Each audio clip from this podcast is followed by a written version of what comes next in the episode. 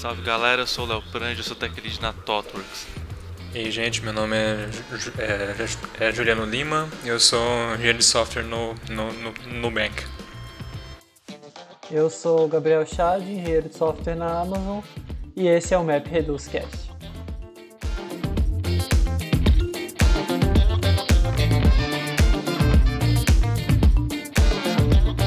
Cara, pra gente começar esse episódio, o que que define um débito técnico, dívida técnica?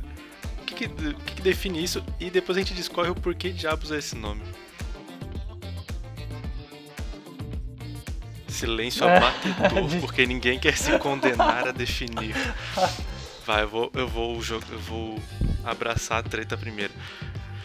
Cara, sei lá, acho que no meu, na minha visão, um débito técnico é qualquer coisa, tipo, pode ser aquela, aquele trecho de código que tu talvez escolhe deixar ele ruim por algum, por algum motivo aleatório. Não aleatório, mas vai, pode ser tempo, complexidade que tu não tá com capacidade para resolver naquele momento.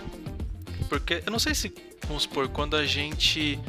É, quando a gente não tem noção do que, vamos supor, ah, a gente fez um trecho de código que a gente achou ok, legal, e depois a gente viu que fez merda. Tipo, pode acontecer. Tipo, isso a gente chama de, de débito técnico ou só simplesmente um erro do desenvolvimento? Porque, tipo, naquele momento tu achou que tava certo. Tipo, pelo menos olhando assim, ah, eu acho que é um débito técnico quando eu sei que eu não que eu não tô fazendo o melhor que eu posso naquele momento e eu sei que eu vou ter que pagar depois. Sabe? Tipo, porque sei lá, me parece que é que se tu fizer algo errado e só tu descobre depois, foi um erro, não um débito que tu deixou mesmo, né? Tá, eu colocaria débito técnico como se quando tu terminou a tua tarefa, tu precisou abrir outra tarefa para resolver alguma coisa, algum débito técnico ficou. Mas tu abriu, tipo, tu fechou ela no. Tu fechou ela no gira do Kanban físico e logo tu já criou outra? Tipo, ou cinco meses depois tu descobriu que tinha que criar outra? Pra mim, pra mim, no meu entendimento, meio que tanto faz. Porque o débito técnico já tava ali. O tempo que tu demorou para descobrir ele, pouco importa. Aí vem os juros, né? Ah, aí eu posso fazer. É, tá, ok. Pode ser, pode ser também, não sei. Eu ainda olharia como erro de desenvolvimento, não sei se eu classificaria como débito, assim. É que eu acho sei. que um Mas é erro. É muito, eu é acho conceitual um, também. Um erro. É, eu acho que isso é uma tecnicalidade muito, muito detalhe. Porque, tipo assim, erro de desenvolvimento pode ser um milhão de coisas diferentes. Uma das coisas, eu acho, é um débito técnico. Porque um débito técnico nunca vem de uma coisa que deu 100% certo. Alguma coisa tem que ter dado errado para ter um débito técnico. Ou alguma coisa externa mudou, ou alguma coisa interna não, foi feita direito, digamos assim. Isso. Uhum. É, eu acho que é por aí. Acho que é uma. Você está assim, desenvolvendo, adicionando alguma coisa num código que já estava lá. E você. Sei lá. Talvez o código estava certo para aquele contexto, para aquele contexto antes, de, antes daquele aquele ponto que você teve que colocar mais código. E você sabe, putz, isso aqui acho que precisaria de uma abstração assim melhor, mas eu preciso assim entregar isso aqui, então vou comprar essa dívida. Então, tipo, eu não vou pagar pagar assim isso agora e colocar no formato assim que eu tô assim julgando, né, assim ideal. Eu vou comprar essa dívida. E aí é como se fosse um Tetris assim. Eu tenho um encaixe assim certinho para colocar assim a pecinha mas putz, eu não consegui, vou colocar em outra, vai ficar, vai ficar assim. pode ser que zoe, zoe o seu jogo ou não. Acho que é uma coisa um pouco mais deliberada. Pode ser que acontece no momento que você fez, o código já, o código estava ótimo até aquele novo caso de uso, aí talvez não seria tão ótimo assim. Mas a, a, a abstração ela não assim permitia você colocar aquela nova coisa em um tempo hábil e você criou uma dívida técnica. 正解です。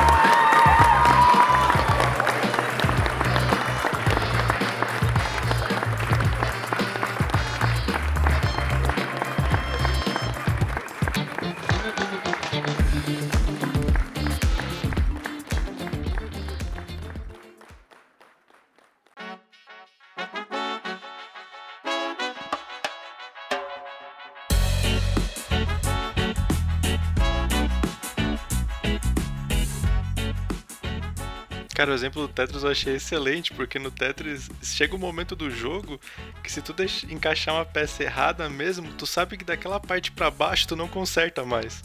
E que tu só vai ter e tu só vai conseguir melhorar dali para cima, cara. Isso é realmente um ótimo exemplo para dívida, porque se tu realmente errar algo numa parte muito core do sistema, pode chegar no momento que tu dali pra, dali pra baixo tu não consegue mais resolver e tu vai ter que só melhorar dali pra frente, né?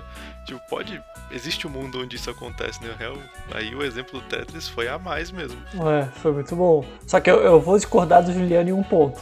Eu não acho que débito técnico sempre é deliberado. Eu acho que pode acontecer da gente gerar um débito técnico sem a gente perceber. Ah, aí, aí foi, aquele, foi aquele é. ponto que eu digo, tipo, naquele momento que tu fez, nossa, isso ficou, ó, o fino. Sei lá, três meses depois, alguém, às vezes com mais conhecimento que tu, ou alguém do negócio mesmo, tipo, sei lá, tu pode depois perceber que, cara, porra, aparentemente o fino do fino aqui ficou horroroso. tipo, pode, pode acontecer, né? A gente, a gente, se olhar os nossos códigos, sei lá, de um ano atrás, vai perceber que a gente só fez débito técnico na nossa vida, né? É, e tem, e tem todo o lance também que a nossa área ela tem bastante imprevisibilidade. Não, o jeito que o jeito que a gente aborda as funcionalidades, o crescimento é do software, ele não é sempre muito previsível. Quase nunca eu diria que ele é previsível, né? Ah, principalmente em termos de prioridade, as coisas estão mudando o tempo todo e aí é muito difícil da gente conseguir prever tudo. E algumas coisas acontecem no sentido de que a gente cria uma tarefa, resolve essa tarefa para resolver determinado problema. E aí uma das pessoas que estão revisando, fazendo code review, qualquer coisa assim, nota alguma coisa e aí comentar, ah, mas pô, e esse caso aqui? E muitas vezes a opção é, tudo bem, a gente sabe que esse caso existe, a gente ainda não pagou essa dívida, a gente vai deixar isso aqui no, no armário, né, no, na prateleira para próximas coisas que vamos fazer, só que essa parte que cumpre uma funcionalidade específica precisa sair. E aí Vai filhão. Isso. Vai filhão! Só que o, o, o, o trágico é a gente saber o fim que teve o filhão, né? o filhão foi de cara no chão, velho. Quem nunca, né? Quem essa, nunca? É, essa. Cara, aí o que eu tinha comentado no começo, por, por que diabos o débito técnico, cara? Tipo, alguém, alguém tem, sabe o porquê do nome? Tipo, não treta, ou sei lá, cagada feita, sei lá, por que débito técnico? Ou só acharam um nome bonito para código mal feito? Eu acho que traduziram do inglês assim zoado, né? Tipo, geralmente é technical debt, né? E virou débito técnico, né? Tipo, débito técnico, mas seria uma dívida técnica. Eu acho que é um, é um cognato que é a galera que... não viu bem. É, mas na verdade, se, se eu estou em débito com o sistema, eu preciso pagar aquilo. Faz Sim. sentido para mim. Sim, é. Não Sim. É, é que a gente não usa tanto de estar em débito ou estar em crédito com alguém, mas sei lá, alguém do setor financeiro deve, deve usar essa porra. E aí deve boa, fazer um pouco mais de sentido. Sim. Mas eu concordo que dívida técnica seria uma tradução melhor. É. Oh, ia ser bom se a gente tivesse alguém do um desenvolvedor do setor financeiro aqui com a gente, né? Seria é bom. É verdade, né, Juliano? Imagina se a gente conhecesse alguém que trabalhasse lá. Ah, não, então é, então é dívida mesmo. Ou é... é dívida, né? É melhor. Tá bom. E essa. Agora, pra, puxando esse mesmo assunto, se é, uma, se é uma dívida, dá para pagar no crédito? Dá pra parcelar um de, uma dívida técnica em 12 vezes sem juros? Ah, os juros é alto, sempre. juros é, é 300%. 300%. Cara, é. Você acha, Cara, que, você, só um, você acha que você é só um puxadinho e quando você vê já virou um, um complexo? É.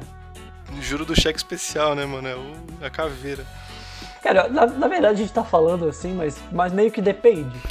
Porque dependendo do, tipo do débito técnico, a diferença e o tempo de pagar ele não, meio que não muda tanto. Por exemplo, se a gente tem, sei lá, um débito técnico de performance, por exemplo, a gente precisa atender, sei lá, um milhão de requisições. Sei lá, por, por hora. Não sei, alguma coisa assim. Só dando números aleatórios. E aí a gente sei lá, a gente está usando um sistema de mensageria X. Não quero citar nomes. E aí o sistema de mensageria X ele atende um milhão e meio por hora. E a gente decidiu ir com ele.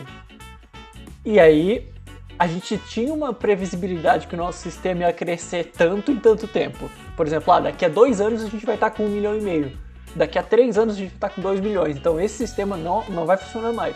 A gente sabe que a gente vai precisar pagar essa dívida até a hora que, que tem que ter pago. Né? Até a hora que as requisições passarem disso. Em qualquer momento que a gente pagar essa dívida, o preço meio que vai ser o mesmo. Isso.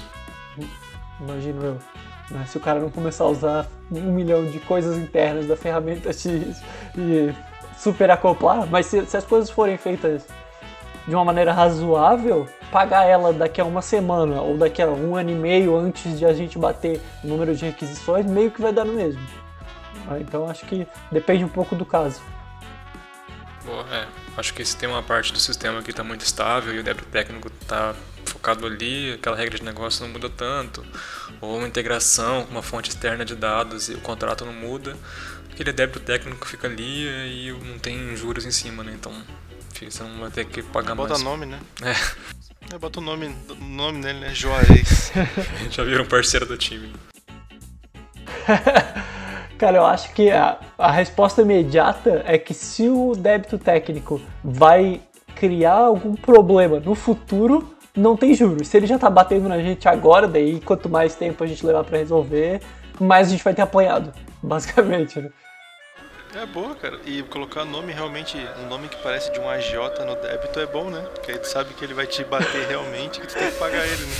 Tem um lobisomem na casa dele. Sim, mano. Começou, começou a furadeiro, maluco, mano. Que medo. Caraca, que bizarro. Ainda bem que foi só, foi só pra colocar um quadro mesmo. um quadro. um quadro do Zé. É, bom, vendo assim, tipo, que a gente realmente. Ah, beleza, tem que saber o tempo de, de pagar o, o rolê. Como que gerencia débito técnico? Pelo menos não sei no contexto de vocês. Tipo, ah, a gente percebeu, prioridade total, executa. Lógico, tem o lance de o quanto que tá afetando o sistema, né? Porque, enfim, se tu pegar uma base de dados muito grande, que tu entrou agora no projeto que quiser sair só corrigindo, tu não entrega resultado nunca pro cliente final e aí o stakeholder quer a tua cabeça. Então, a forma que, que tu gere, tu consegue priorizar para arrumar um débito técnico, como que vocês fazem hoje ou como que vocês acham que é o, o mundo perfeito de arco-íris e código limpo? Cara, vou, vou tentar falar um pouco o que eu acho. Né? Eu acho que isso está totalmente relacionado a como o débito técnico está afetando a gente.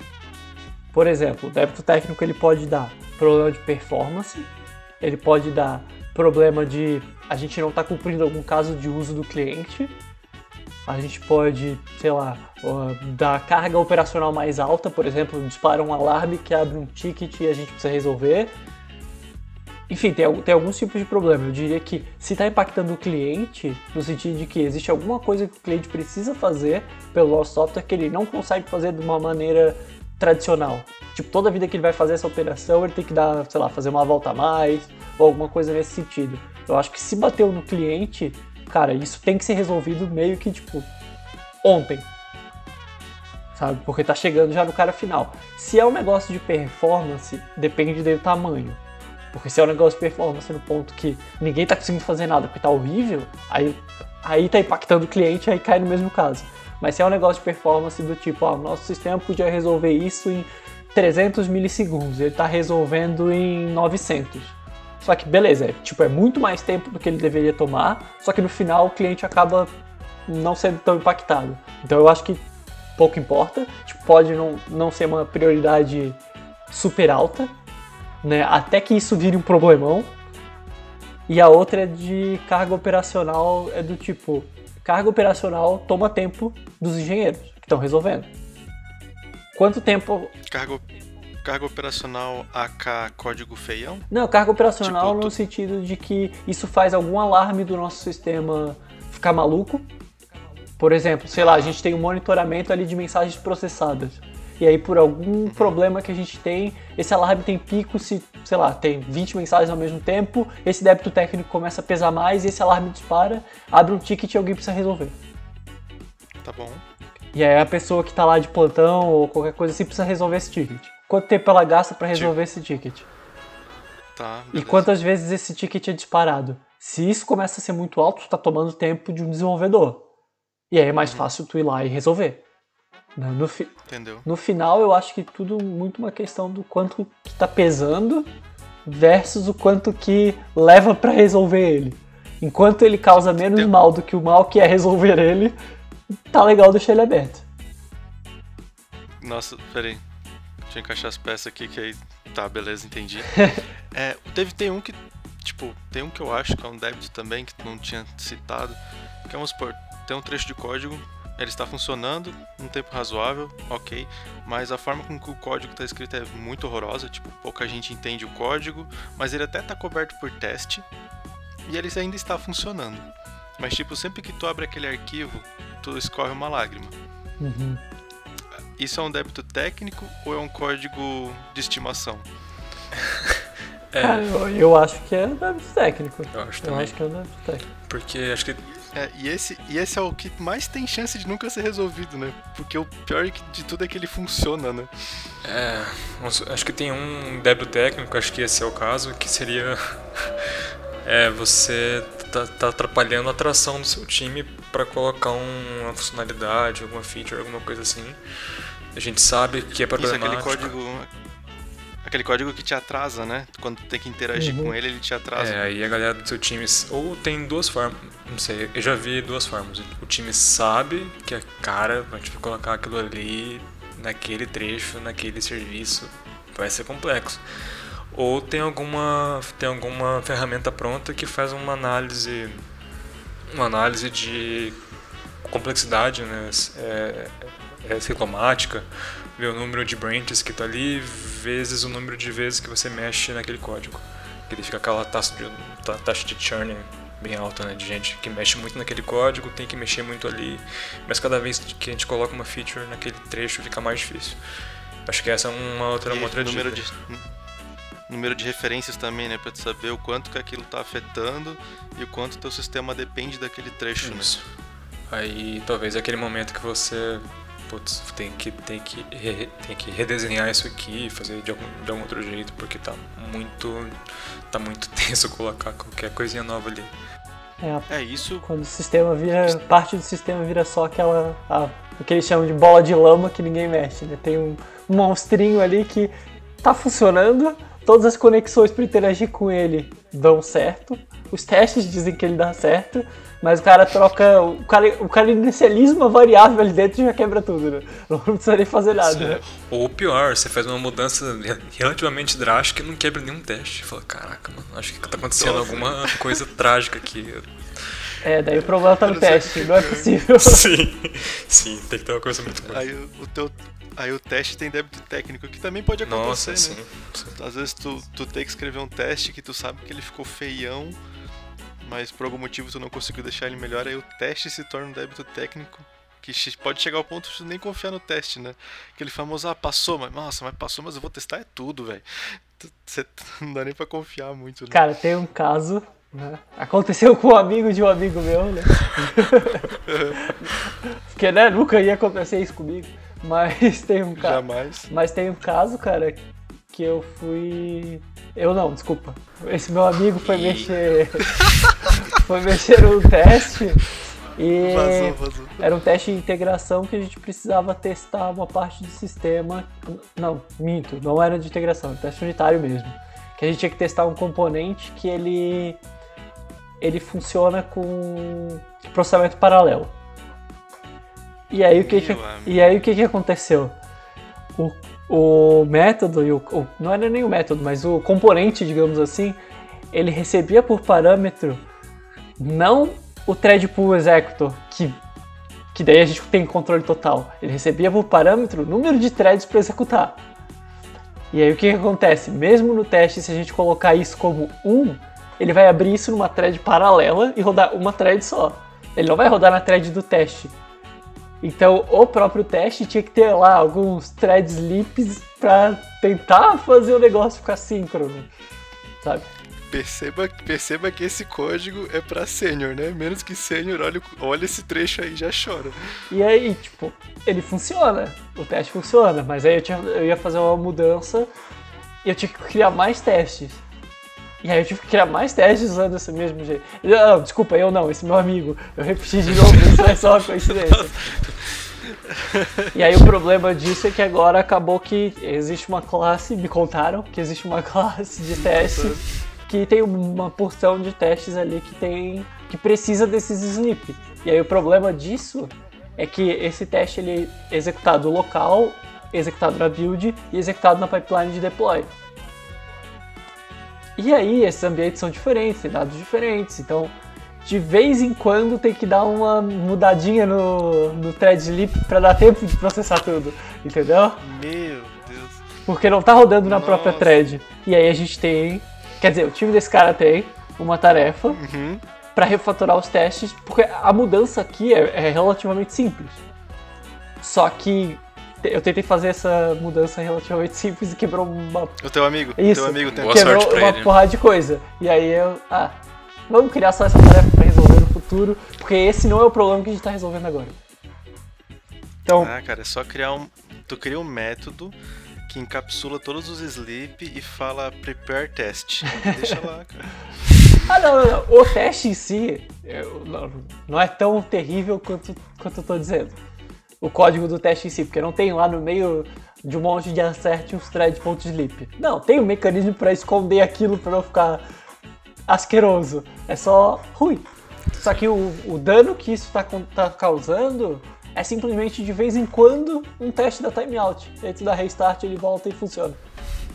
Então, é só chato. Não é um negócio que tá ferrando com tudo, entendeu?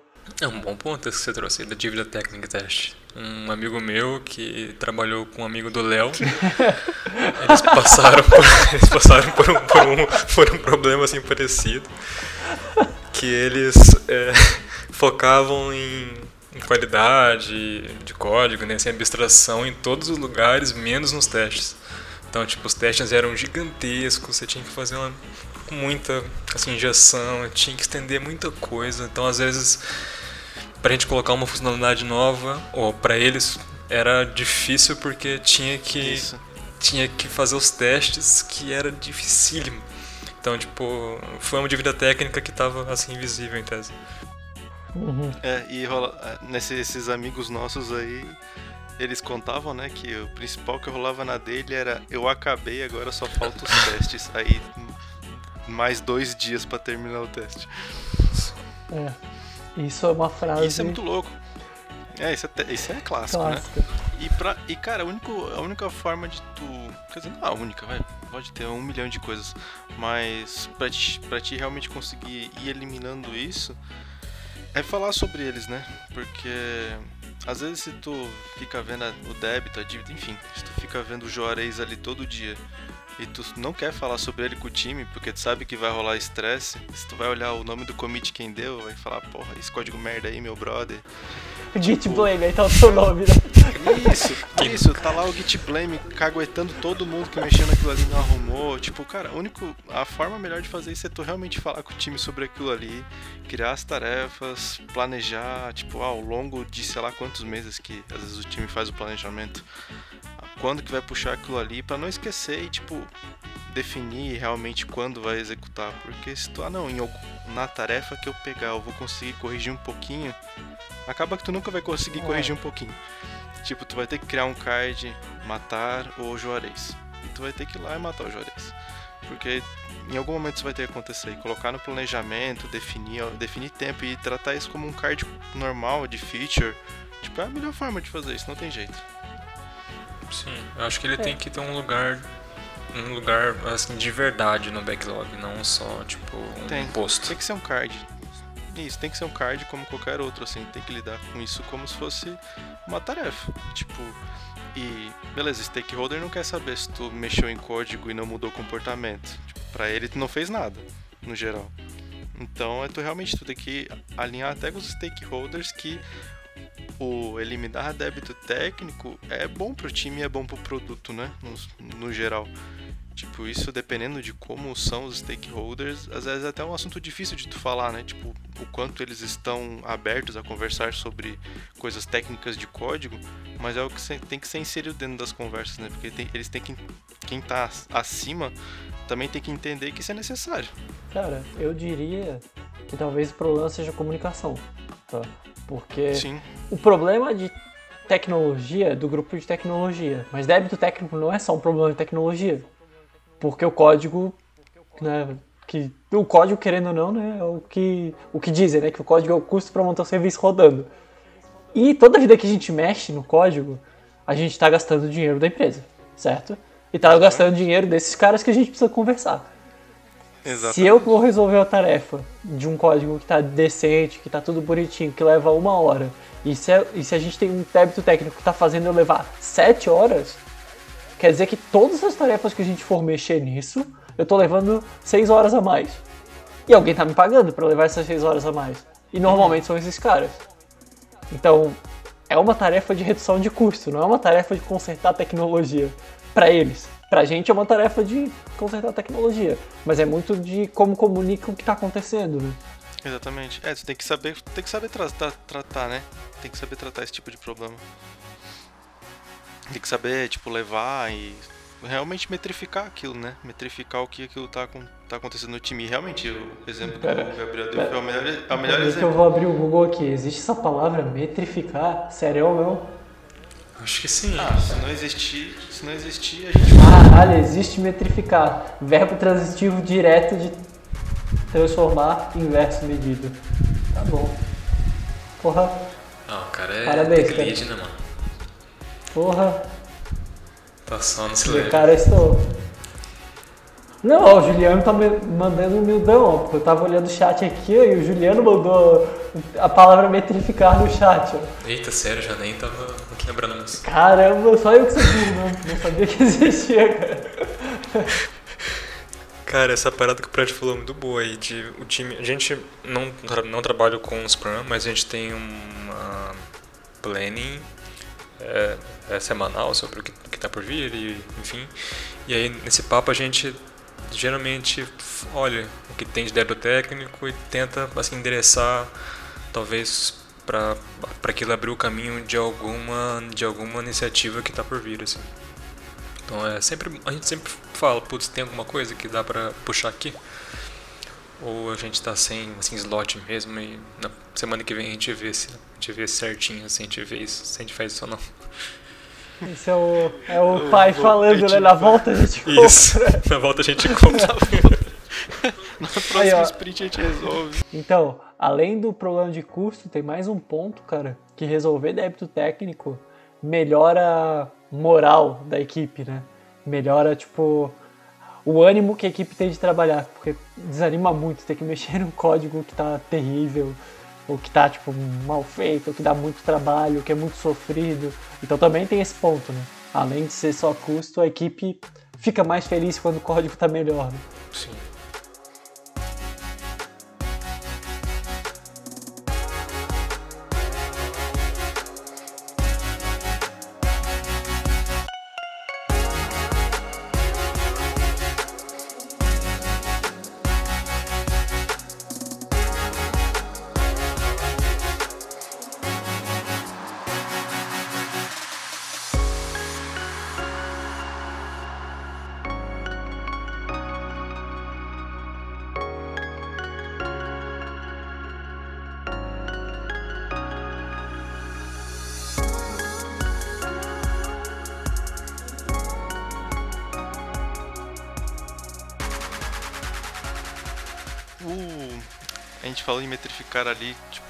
Tinha comentado, né? Como metrificar a dívida técnica.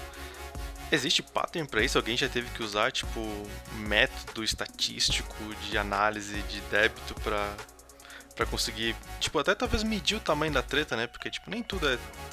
Nem todo débito é relativamente simples, né? Tipo, ah, essa classe que tá ruim, a gente sabe tal. Tipo, existe? Alguém já teve que usar, tipo, algum tipo de métrica pra analisar um débito técnico?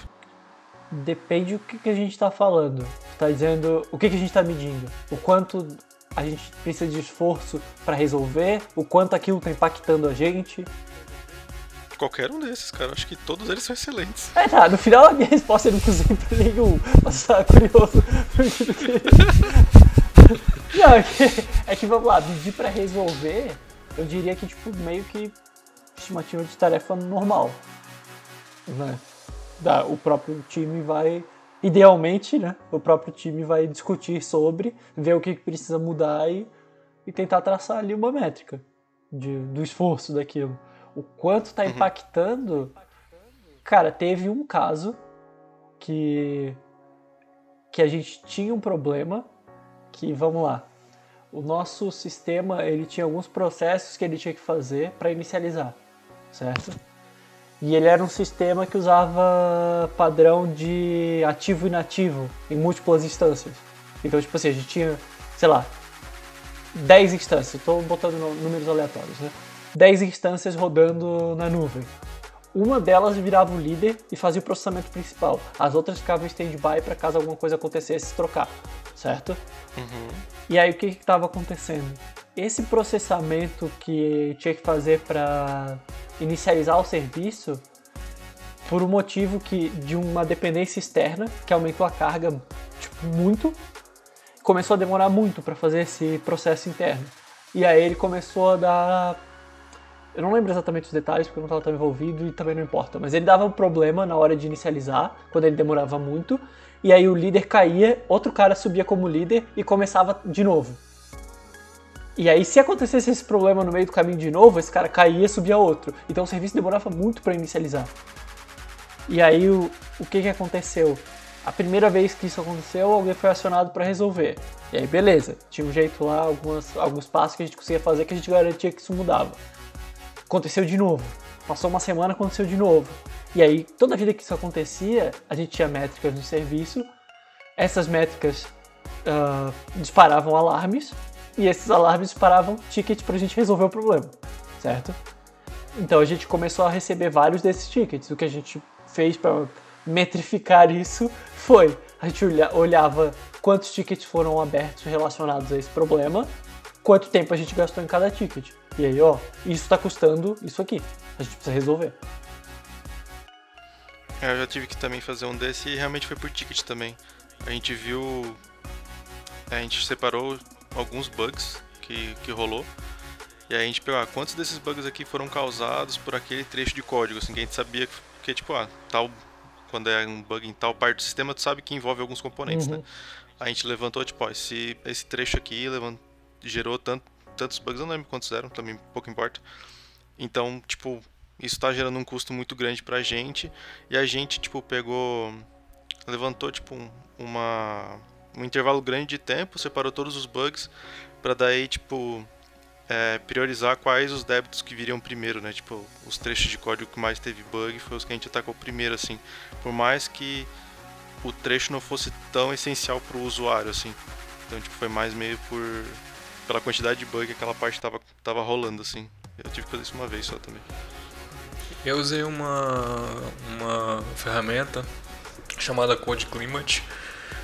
Foi para contribuição de um repo de software livre 2 e tinha algum essa essa ferramenta ela criava issues para dizer quais trechos do, de código estavam mais estavam mais complexos então ela fazia essa análise com base em número de branches que aquele que, aquele, que aquela classe tinha e quanto que era assim utilizado classe, assim, assim função, qualquer outro trecho. Aí era um número meio, não sei se tinha uma assim heurística assim específica para dizer ah, número 50 de branches num assim arquivo talvez seja muito. Ele tinha métricas de número de linhas por classe, número de linhas de assim, funções, tinha algumas métricas assim arbitrárias assim. Mas ele, ele mostrava um gráfico assim interessante que era o número de fluxos assim, possíveis que aquele código tinha e o eixo x era quantos, quanta, quantas pessoas mexiam na, naquele código. Então às vezes tinha um, tinha um, tinha um certo trecho do código que estava super tenso, mas pouca gente se mexia, então não era um débito técnico para você fo focar ali. Ou, ou às vezes tinha, tinha, tinha os dois, era muito usado e era complexo. Aí era uma issue que tinha, uma, tinha um foco um pouco maior. Então era uma análise um pouco mais massa, técnica, tipo... assim. Ah, mas é bem massa. Tipo, acho que o, son o Sonar traz um pouco isso, né? Tipo, alguns trechos que tu tinha comentado de número de, de linhas, número de métodos, o Sonar já dá uns alertas sobre isso, né? Para não deixar escalar tanto, né? Se tiver pipe e tal, já, já evita chegar um pouco nesse ponto, né? Mas é uma ferramenta da hora. Ah, sim, o... agora que o Juliano comentou, A própria Tango, a biblioteca de programação funcional C Sharp, eu uso. Eu nem lembro qual que é, na verdade, Code Client Sonar. Eu uso um desses caras e também aconteceu parecido, de mandar e aí todas essas coisas, pelo menos na, eu, na ferramenta que eu estava usando, tudo era configurável. Então, toda essa questão de número de branch, número de linha, coisas assim, ele também abriu uma issue, tinha que resolver e tal. E tinha algumas métricas, inclusive até que faz sentido até ser configurável, né? porque dependendo do time tu segue uma determinada alguns determinadas não métricas, mas alguns determinados guias, né? Umas guidelines específicas do jeito de programar, né? Sim, sim. Gente, eu eu, eu utilizei para colocar um threshold para falar, cara, esse serviço não pode passar desse número mais, mano. Tipo, isso aqui já tá muito ruim, vou colocar esse número aqui para vamos manter aqui. Já não é tanto, já não é ótimo, mas vamos ficar nesse número porque para pelo menos a gente ter uma ideia de, putz, o quão complexo tá, né? Mas Sim. aí é aquilo lá, né? Desvios, quanto que quanto que aquele código está sendo assim usado, tem um if dentro de um if dentro de um if, um, um Hadouken clássico ali, né? Ah, sim. Alguma coisa assim. Então. É, esse até é um caso, o meu caso pelo menos foi assim, a impressão que eu tenho pelo que tu comentou de abrir o issue, parece que o caso que tu teve foi parecido. É porque eu coloquei isso na biblioteca meio, meio que tarde demais, digamos assim. E aí depois eu tive que voltar resolvendo. Mas no ambiente de trabalho a gente tem essas análises em build. Né? Então quando eu faço o build ele faz essa análise e se não, se tiver algum problema ele nem abre uma issue, ele já não deixa nem buildar. Ele fala, ó, tem coisa errada aqui. E aí o clássico que eu que sempre o meu primeiro build vai falhar porque algum parâmetro que eu coloquei não tem final. Sempre. Sempre, sempre, sempre. Caramba, chega nesse nível. Pra, é, pra mim não é, não é ainda automático colocar final nos parâmetros porque Deveria ser, na verdade, só que é, é, estranho porque eu vim de um background de C Sharp e agora eu tô em Java. Em C Sharp eu nunca vi um código que usasse parâmetros com um modificador in para dizer que não pode mexer. O que deveria ser uma boa prática no meu, no meu entendimento. Só que eu nunca vi. E em Java, pelo menos no ambiente que eu estou inserido, cara, não colocou final no parâmetro, tem alguma coisa errada e você precisa se explicar. Você trouxe um bom ponto. Vira uma, vira uma, vira parte de uma pipeline. Você não seu código seguir certos padrões mínimos ou número de threshold de branches e tal, né? Isso... É, alguns, algumas coisas que dá para fazer análise, tipo esse tipo de análise, por exemplo, o tamanho da linha, né, quantas linhas o método tem, se o parâmetro não é final, se a constante não está escrita em maiúsculo, to, todos esse, todo esse tipo de coisinha assim que é um detalhe bobo, mas que pode, pode dar um problema no futuro, acho que é muito, muito bom checar, sabe? O, tamanho do método não ser muito longo, eu sempre tenho medo porque às vezes tu restringir um pouco isso faz o cara fazer aquele Cleverson Code, né? Clever Code, aquele código hiper reduzido que o cara, ah não, a lógica tá um pouco grande, eu quero deixar ele menor e o cara começa a concatenar coisas e deixar super bizonho assim. Em linguagem funcional acho que não rola tanto, mas em linguagem orientada a objeto, C Sharp, Java, até JavaScript rola bastante do cara querer juntar muita coisa numa mesma, numa mesma instrução, assim, ficar um negócio bizonho. Mais uma coisa para analisar na pipeline. Se tem um método que chama parâmetro passando outro método, não passa. Ou, ou então, sei lá, restringe a um. Se tiver um método passando com outro método, beleza, mas se tiver mais um aí, virou sacanagem. Aí já não, não passa. Sim, é. Tem gente que faz o código JavaScript e já faz ele mimificado, né, pro app não precisar, não precisar ver o código ali. Você já fica tudo, tudo juntinho ali.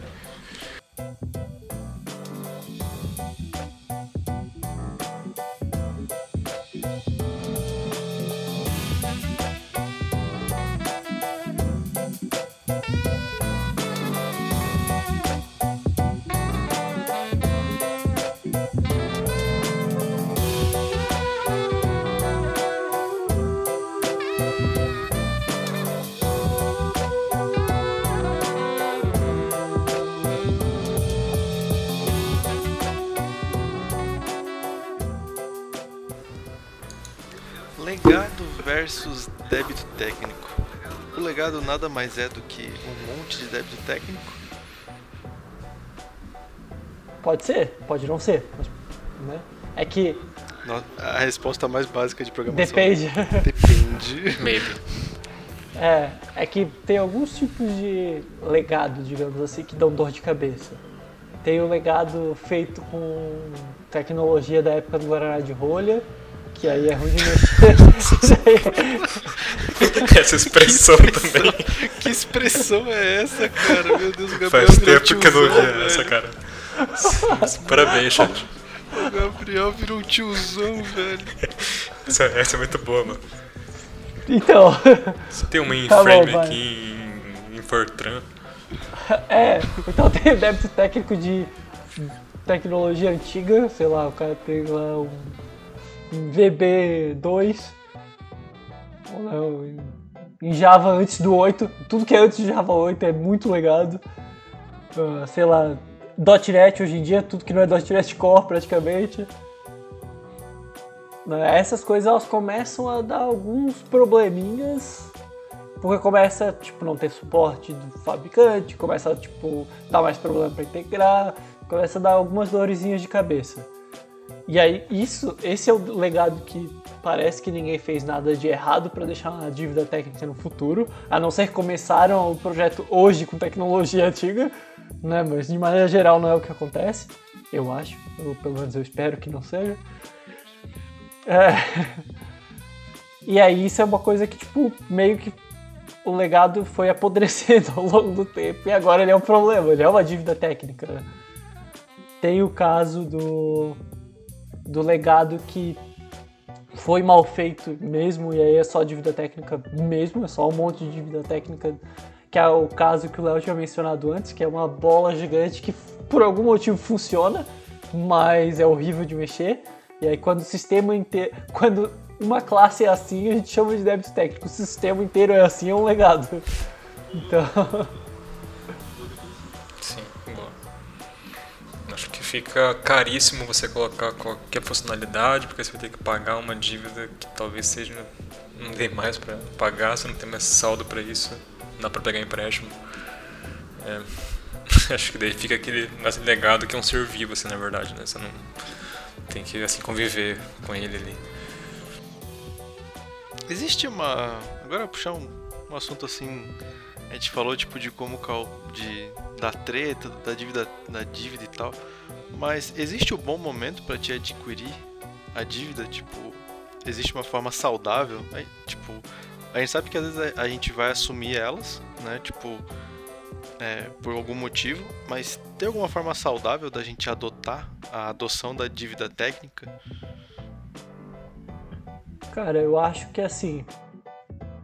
Se a gente está fazendo dívida técnica de maneira deliberada, se ela é proposital e todo mundo está ciente que ela vai acontecer e a gente está fazendo isso porque o cliente precisa resolver um problema e ele precisa ir ponto, sabe? Tipo, é um negócio que, que é urgente, que que tá custando dinheiro, que, tá, que é caro, que, que é um problemão, que vai colocar, sei lá, a empresa em xeque de qualquer maneira, sabe? Tipo, quando é uma prioridade do cliente que ele precisa resolver, às vezes acontece o caso, sei lá, vou criar um exemplo fictício. Imagina que a gente está criando um módulo de vendas, por exemplo. E aí o nosso módulo de vendas, ele aceita vender padrão, uma venda varejo. E aí o cliente fechou uma compra agora, né, que está planejado, sei lá, para lançar todas as coisas dentro do sistema para, sei lá, daqui a uma semana, por exemplo. E ele vendeu uma compra em atacado de um lote gigantesco. E a gente precisa ter isso no sistema. Eu não vou precisar agora criar uma feature, todo um módulo de compra em atacado, babá. Se eu puder colocar um campo que no futuro eu consiga integrar isso com o módulo que vai sair de verdade e resolve o problema dele agora, eu não vejo nenhum problema de lançar uma coisa meia boca, digamos assim, que resolve o problema do cara agora, deixando, eu acho que muito é a expectativa, deixando claro para o cliente que isso não é a versão final, deixando claro para equipe que isso não é a versão final. Eu acho que tá tudo bem, vai resolver o problema, vai tirar essa, esse impedimento gigante do cliente e tá tudo bem. Semana que vem a gente conversa. É, eu acho que também dá pra fazer também, tipo, alguns cuidados que, tipo, ah, beleza, eu sei que eu vou ter que. Eu vou ter que contrair uma dívida aqui. É tu já ajudar o teu eu do futuro, a tua equipe do futuro, tipo, cara, cobrir de teste, documentar aquilo, que seja criar uma página falando sobre o porquê daquilo ali. Porque, tipo, beleza, tu tá contraindo aquilo ali, muitas vezes tu tá passando pro teu time a dificuldade na daily e tal, falando, comentando sobre aquilo, mas se tu conseguir já deixar a, a coisa pelo menos bem estruturada para resolver depois, já também é um começo. Tipo, tu, né, tu, tu tá fazendo aquilo conscientemente, mas tu tá deixando meio que a. Tu deixou uma estrada feita para chegar até aquele ponto do desmatamento ali, né? Tipo, tu tá realmente já deixando algo encaminhado para fazer a correção, né? Do que, ah, beleza, tu, ah, já que eu vou ter que é, contrair aqui, então vai ficar esse jeito cagado aqui mesmo e depois eu resolvo. Tipo, acho que essa é a pior forma de tu contrair, né? Tipo, ah, eu tenho que fazer isso aqui, cara, então deixa eu caprichar na cagada para deixar isso aqui pelo menos bem estruturado para uma correção, né? Ah, tipo, esse, essa parte do código vai ficar feia, mas deixa a chamada dela abstraída. É, ah, essa arquitetura não ficou tão boa, mas deixa pelo menos adaptável tipo, deixa no microserviço, enfim, tipo, pensar em realmente o como, a qual vai ser a melhor estrutura que tu vai conseguir deixar aquilo ali sem espalhar tanto pro teu, para você ou pro seu time corrigir depois, né? Muito disso também da consciência que tu tem para ajudar o teu time no futuro. Cara, eu tenho um exemplo fora da, da área de desenvolvimento dentro de empresas e tudo mais. Tinha um evento de jogos indie, tá? Que o jogo precisaria ter uns X horas de jogo tudo mais. E aí eu queria escrever o projeto que eu estou trabalhando nesse evento, certo? A abertura do jogo ela é o equivalente ao resumo de um, de um artigo. É a última coisa que a gente faz. Porque daí a gente tem todo o contexto, tem tudo pronto, sabe? Porque a abertura do meu jogo vai se passar em mapas que eu ainda nem criei. Mas eu sei que vão se passar, porque no planejamento, né, eu vou, vou ter criado eles. E aí o que, que eu fiz? Quando começava o jogo, eu mandava uma mensagem falando: deseja ver a abertura temporária? Quando o cara apertava sim, ele, sabia, ele já sabia que aquela abertura era temporária, e aí eu dava o contexto para ele com uma historinha, tipo jogos mais antigos, sabe? Uma, uma mensagenzinha explicando, tipo, no mundo acontece isso, blá blá blá blá blá blá blá blá. Eu acho um jeito bosta de fazer uma apresentação, porque eu quero fazer a apresentação de um jeito mais que o cara jogue, só que eu queria isso eu não quero esperar o jogo ficar pronto para colocar ele numa, numa competição de jogos que ainda não estão prontos, não faz sentido. Sabe? Então isso é uma dívida que eu sei que é uma dívida técnica. Se eu abrir o projeto do meu jogo da Play, essa é a abertura que existe. Eu sei que não é a final. Eu tenho um ticket para abertura final, mas eu não fiz isso agora, porque eu queria tirar esse impedimento da minha frente e resolveu. Sim. Pô, acho que também você pode pegar uma tarefa assim comum, um, uma funcionalidade que tem um certo tempo, um certo, um certo tempo de entrega que não é que não é para ontem, e você vai quebrar ela e tal, e talvez aquilo vai tocar em alguma parte do serviço ou do sistema que você não conheça, e talvez você nesse nesse planejamento você não, não foi não foi a fundo para ver como funcionava e tal. Aí, beleza, você fez todo aquele planning e aí você vai começar assim, a mexer. Putz, cheguei aqui agora teria que fazer uma mudança estrutural maior do que eu estava achando. É, eu, eu não tinha assim previsto isso aqui. Eu tive uma falha nesse assim nesse assim processo, né? Eu acabei que não vi isso. Eu não considerei essa parte. Aí nesse momento, geralmente eu opto por criar um débito técnico, uma dívida ali, porque putz, já tinha assim alinhado, já já tinha esse fluxo e eu, eu, eu tenho que melhorar na, na próxima o processo de, de planejamento, ou tem que ter uma documentação, como ela falou, daquele caso específico. Alguma coisa falhou, ou no processo, ou como a dívida foi feita, ou até o estado do sistema mesmo, e eu não tinha visto que era desse jeito.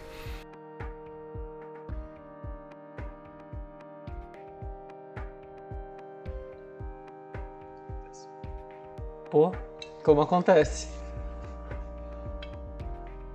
A gente falou de alguns casos de débito técnico, né? Quando a gente faz de propósito, que foi o caso que a gente acabou de discutir, a gente comentou um pouco no legado sobre o sistema ir apodrecendo aos poucos.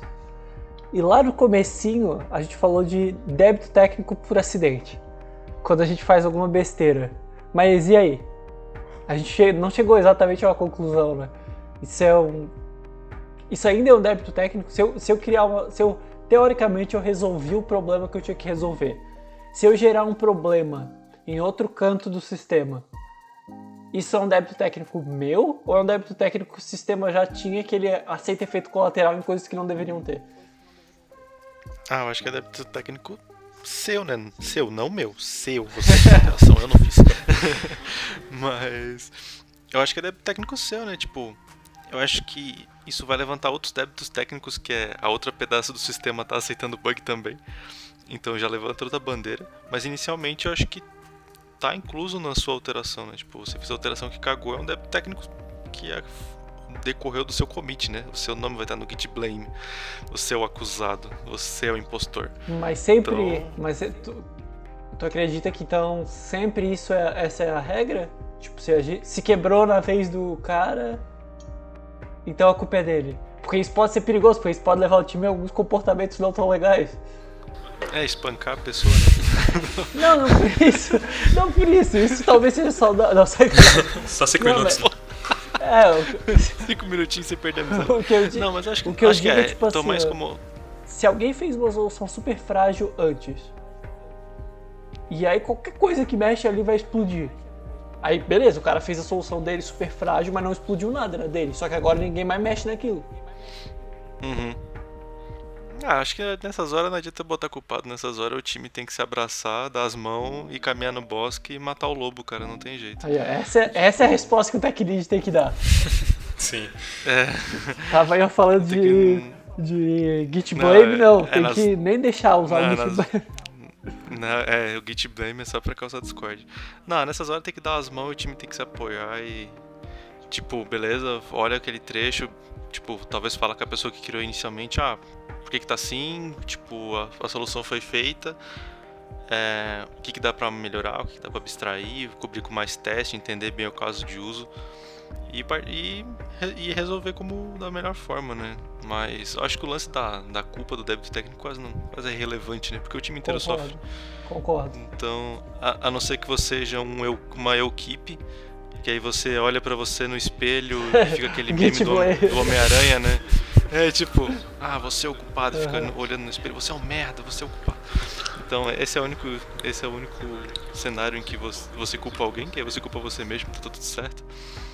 É, é, do contrário, é o time que tem que, o time que tem que assumir o BO. Né? É, eu até diria que nesses casos pode acontecer de um desenvolvedor menos experiente ter lançado isso sem querer. E aí essa é a hora do desenvolvedor mais experiente pular na frente da bala, né? Falar, não, ó, sim, eu conheço sim. mais essa parte do sistema, é assim, assim, assado, aconteceu isso por causa disso. E aí nem que tenha que fazer um pé, fazer alguma coisa para resolver e preferencialmente passar esse conhecimento para o cara menos experiente para que isso não aconteça de novo no futuro. Né? Isso, isso pode acontecer em coisas bem básicas, né? Tipo, próprio uso da linguagem, enfim, orientação a objeto. A pessoa que implementou codificou, codificou uma solução, foi pro foi pro code review, a pessoa que fez o code review olhou, achou palpável, ok. Mas na hora tipo, tu aprofundar na solução, tu vê, cara, não, mas esse padrão não foi tão. não, não era o melhor para esse cenário, dava para fazer mais simples ou tinha que fazer mais complexo para ser mais estendível. Mas na hora que aí observa isso é realmente puxar a pessoa que fez, se realmente ela não tinha tanto, tanta senioridade, tanto conhecimento da linguagem, do, do padrão e etc e que é uma oportunidade de fazer o crescimento daquela pessoa também, né? Porque ninguém começa a carreira fazendo códigos perfeitos e geralmente alguém mais sênior vai te dando os direcionamentos das cagadas que tu vai fazendo, né? Seja nos code review quando tem, ou seja quando surge um bug no código que tu lançou, que aí ou tu percebe a cagada ou alguém te traz a cagada.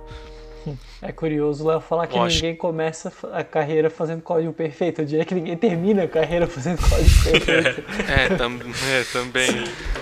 É, também tem isso. E acho que até essas coisas são legais é, de ser identificado, porque isso acaba dando gap, mostrando pro time quem que precisa talvez de mais apoio, de conhecimento, é, entendendo até as demandas, quais demandas que precisam ser de pareamento, né? Tipo, o time se reúne e fala, não, demandas que precisam de definições arquiteturais, vamos fazer em duplas, demandas que mexem nesse, nesses pontos do negócio a gente faz em dupla porque é super crítico. é, às vezes quando tu começa a identificar esses débitos técnicos, dá insight para o time na forma como trabalhar ou melhorar o processo. Porque se, principalmente quando não é consciente o débito, não é só da pessoa que fez que tá, tá a falha, né? Tá no processo do time, porque uma pessoa fez, outra pessoa deixou passar, é, enfim, o líder técnico deixou passar, então acaba que que é, é o ownership, uma... a, a responsabilidade de todo mundo. Isso, é do time, é do time. Acaba que o débito é sempre do time. Então todo mundo vai ter que dar as mãos para resolver.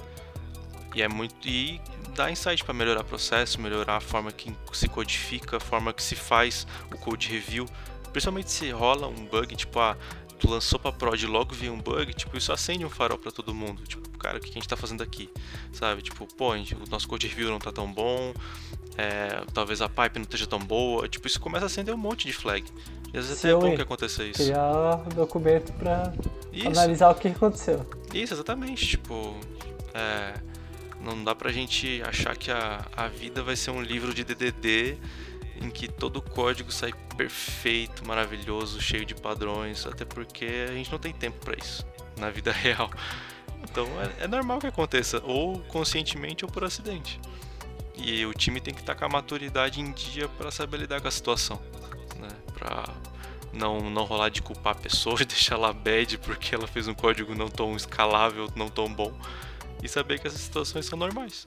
No, no ciclo de vida, assim, se a gente for puxar para a realidade, todo mundo vai ter o seu juarez de estimação. Ah, sim, é bem o que eu concordo muito. Assim, se, o, se o código que passou. Se o código, sei lá, vamos chamar só de código ruim, independente do problema que for. Se um código ruim foi publicado, ou tem um problema muito sério no processo, que ninguém viu isso acontecendo, ou tem um monte, tem no mínimo um monte de cúmplice. E aí tá tudo bem, então todo mundo tem a responsabilidade, porque alguém escreveu, mas alguém teve que mas alguém teve que ver o que, o que a outra pessoa escreveu. Os testes rodaram e se passaram. Por que, que passaram? Tem algum problema então com os testes também? Pode ter, pode ter um monte de problema que dá pra. Tem vários possíveis problemas, na verdade. Sim. É, quando você acha um problema em produção, nunca é só uma descoberta de código, né? É uma descoberta de processo, é uma descoberta de, de N coisas, né? Tipo, nunca é só um problema. Um problema de if, nunca é só um. Nunca é só código, né? É, porque como o código chegou até lá, né? Exatamente, é como o código chegou até lá. Né? Tem toda um, uma história por trás disso. Né? Uma, uma dúvida que talvez até vá um pouquinho na tangente do, do tema, mas Léo comentou um pouco sobre pair programming. O que, que vocês acham de pair programming para diminuir, por exemplo, dívida técnica, ou, ou no geral até? De maneira que... muito rapidinho, porque não é o, o tema hoje. Né? é, acho que é um episódio inteiro sobre, mas eu acho que o, débito, o, o pareamento ele é muito, ele é muito bom para quando é bem feito e quando as pessoas que estão fazendo têm diferentes níveis de conhecimento. Porque vamos supor, é, pode, tipo, acontecer no meu time, por exemplo. Entrou uma pessoa que era super sênior na, na linguagem e ela estava pareando com uma pessoa que era super sênior, vamos dizer assim, entre aspas, no domínio. Mas uhum. que a uhum. pessoa estava migrando de plataforma, ela era desenvolvedora Android e estava desenvolvendo iOS. Então rolou um pareamento ali, porque ela tinha muito conhecimento de como aquilo devia acontecer, de como a funcionalidade devia ocorrer e sobre quais contextos aquela modificação iria influenciar, e estava pareando com uma pessoa que tinha acabado de entrar no time, mas tinha muito conhecimento técnico, então ia fazer uma solução de código boa. Então, tipo, esse pareamento é um pareamento que casa muito, porque os, os conhecimentos são, passado, são passados em um nível quase que perfeito. Tipo, um pareamento que eu acho que talvez possa ter seus ganhos, mas é um pouco ruim, é quando tá tipo duas pessoas que ou começaram no time ou que tem pouco conhecimento. Duas pessoas que estão começando agora, são um pouco mais júnior. Tipo, é um pareamento que vai acabar os dois se batendo. Eu acho que para ter um bom pareamento, na minha humilde opinião, alguém de mais conhecimento, seja de negócio ou técnico, tem que estar junto. Para que aquilo seja. para que aquilo tenha um ganho, né? Porque senão é só duas pessoas se batendo no mesmo problema. Não, tipo, não rola um ganha-ganha, um né? Uhum. Eu penso bastante tá. sim parecido com o Léo, assim. Acho que faz esse, esse balanceamento, às vezes pode ser até duas pessoas com o mesmo tempo de time, mas pegaram projetos assim, diferentes, foram para outros outros escopos, aprenderam outras coisas, outras assim, ferramentas, outras formas de assim, testar assim, atalhos, qualquer coisa que você vai assim aprendendo um pouquinho de cada um. Eu sinto isso muito assim presente no pair, assim, um, quando é um, supor um pair que é realmente é, é colaborativo, né? É todo mundo junto ali e de fato trocando trocando quem está no quem tá na máquina ali e tal. Entendi. Eu perguntei porque eu não tenho muitas experiências com pareamentos para falar sobre. Eu tive algumas durante, sei lá, onboarding, sabe? E algumas durante um treinamento de Python para outra pessoa. Mas nada muito tipo de dia a dia, assim, sabe? Então, foi só uma curiosidade. Vamos lá, fechando o tópico paralelo.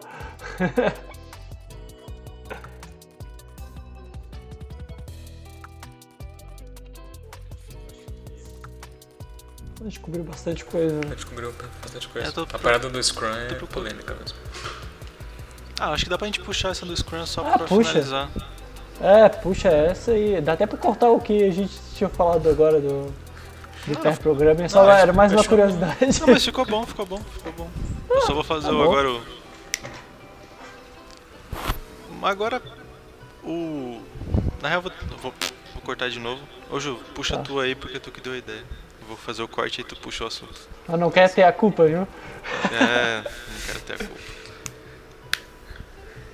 É, vocês acham que tem alguma metodologia que talvez seja mais difícil pagar dívidas técnicas ou talvez ela seja mais é, frutífera para débito técnico? Como, por exemplo, uma fama que o Scrum tem de que tem tem timelines que são impostos, que você precisa fazer as coisas em um determinado tempo, você tem que, tem que sacrificar assim, a qualidade para caber na sprint. É, não estou dizendo que não é isso, mas para muita, muitas assim, pessoas é.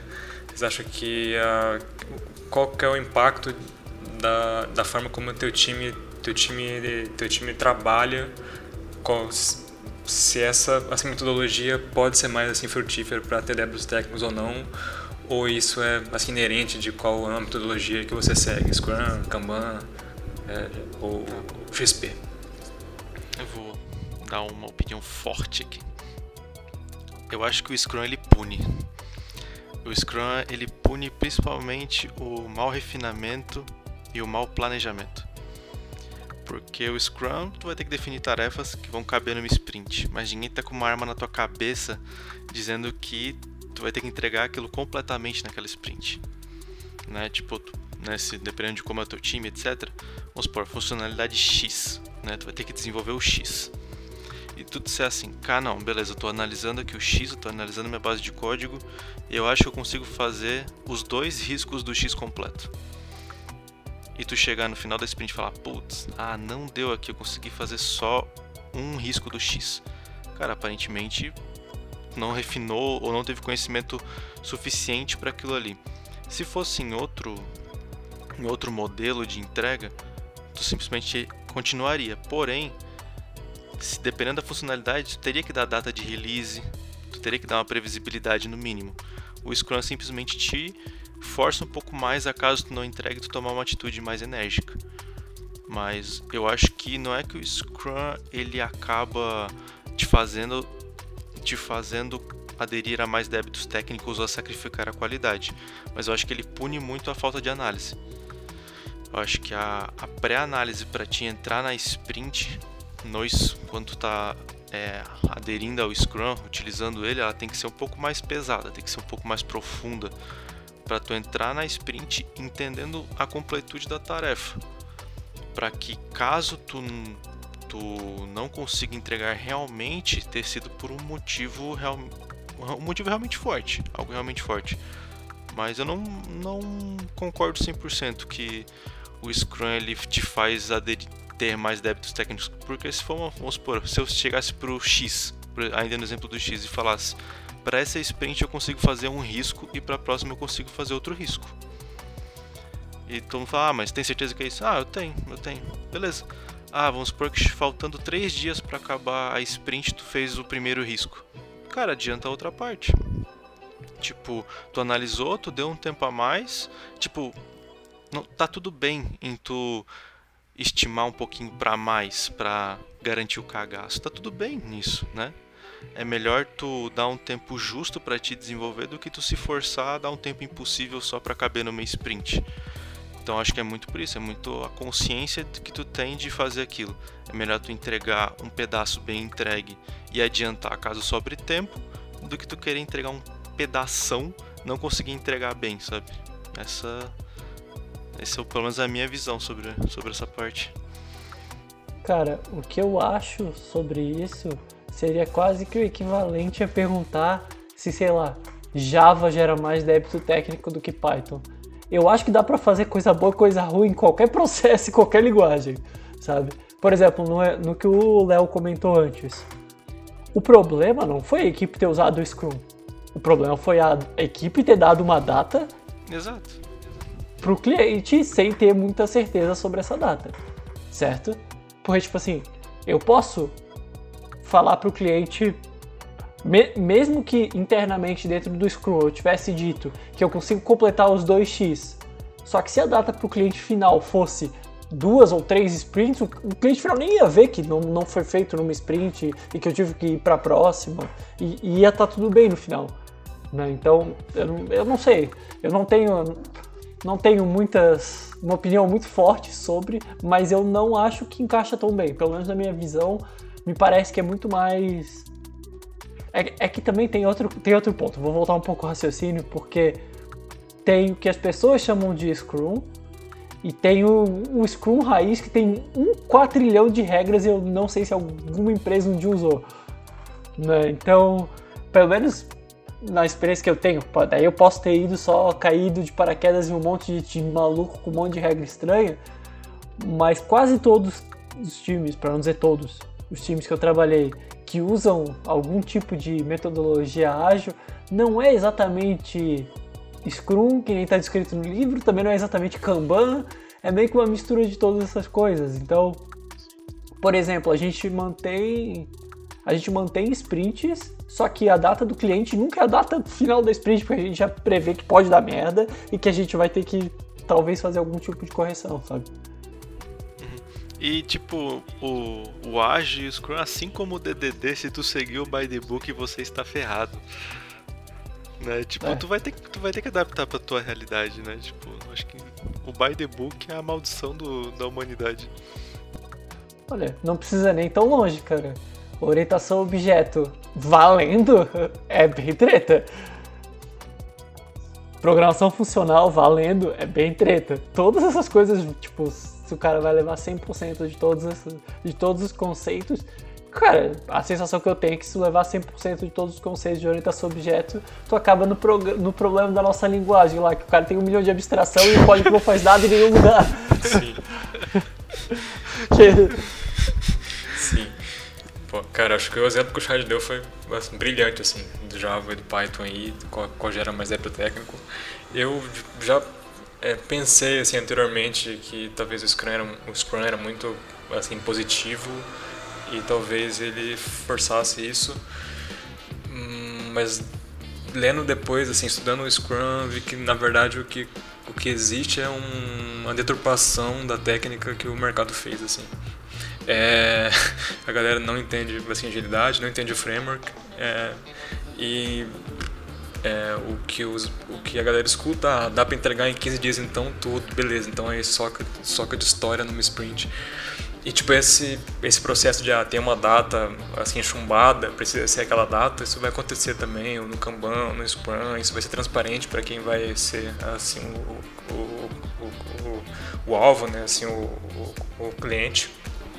Eu acho que muitas dívidas técnicas, por isso que eu trouxe esse ponto do Scrum, é que elas são fruto de uma estrutura de, de, de, é, de comunicação que não se fala, que não, não entende. Tipo, tem um lado que entende muito do software e não entende muito do business, tem gente que entende muito técnico e não, e, e não do negócio, ou é muito do assim, negócio e nada de, de como que funciona o software. Então, tipo, acho que o Scrum ele paga esse preço porque ele foi, foi é, é, é deturpado, assim. Eu acho que ele, ele é uma, ele é para ser um ciclo de, de, de feedback, né? Então, tipo, não deu certo naquela primeira sprint, óbvio, o time tá, tá no tá assim, início, tá aprendendo as coisas, tá no storming do time como um time junto, e a ideia é que isso vá assim, melhorando, e aí a sua técnica de, assim, de, de como você estima e planeja assim, melhora, conforme tenor de empresa, entender como é que como é que como é que como é que estão como é que estão as coisas, o que, que cabe no sprint ou o que não cabe. E eu acho que às vezes a gente acaba colocando a culpa num, num framework, mas que na verdade a culpa não é dele, assim. Acho que é um problema assim maior. É, a culpa é minha e eu boto ela em quem eu quiser. Né? Homer Simpson como desenvolvedor. ah, cara, é isso aí. Ah, uma coisa também que eu ia comentar é que, inclusive, é bem normal no time que eu atuo, quando a gente faz a, o planejamento, tá sobrando alguns pontinhos, a gente coloca uma tarefa que a gente sabe que não vai acabar.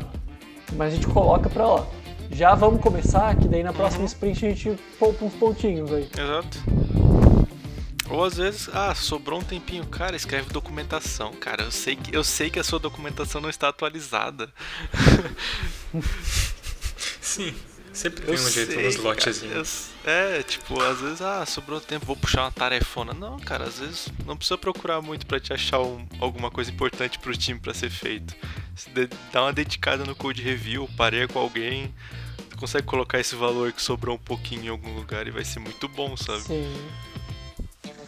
E muito é disso, ah, fazer caber em sprint para não explodir, ter que fazer uns códigos merda, é saber quebrar, é saber quebrar a história. Tipo, só porque alguém escreveu a funcionalidade de um único card, não quer dizer que tu não possa quebrar ele em sete, se for uhum. necessário. Tipo, só porque o card foi escrito a primeira vez em um só e tá lá a história gigantona, não quer dizer que não possa quebrar ele em, em vários pedacinhos para aquilo se tornar mais flexível, fazer paralelismo com outro do dev e tal. E é muito disso, tu entender o planejamento e saber fazer isso direito. E além disso, né? Quem nunca pegou o Code Review, que é uma enciclopédia.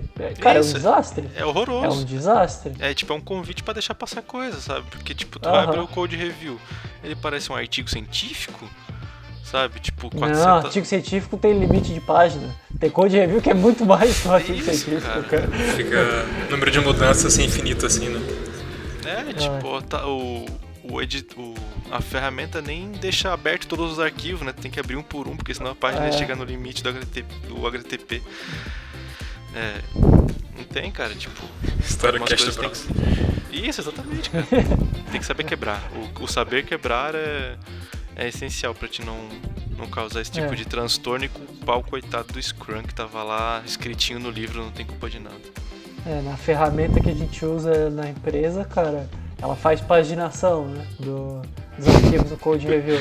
Che cara, se tem, se tem segunda página, já dá o desânimo. Já dá vontade de fechar o navegador e fingir que não viu o Code Review, sabe? antes, de, antes de atribuir ao teu nome Code Review, tu olha quantas páginas, né? Ah não, o nome ali vai, vai por equipe, né? Então, tipo, vai, a gente vai pegando espontâneo. Então não tem, não tem pressão. Não vou dizer que eu nunca fiz isso de abrir e olhar, porra, não, não dá pra fazer isso hoje. É isso, aí, aí tu chega no problema, esse code review não dá pra fazer nessa sprint. o code review fica pra próxima sprint porque ele é muito grande. Eu vou abrir uma tarefa. Sim. Porra, tem que abrir uma tarefa pra code review aí. Dois pontos. Desastre. Dois pontos pro code review desse refactor aqui.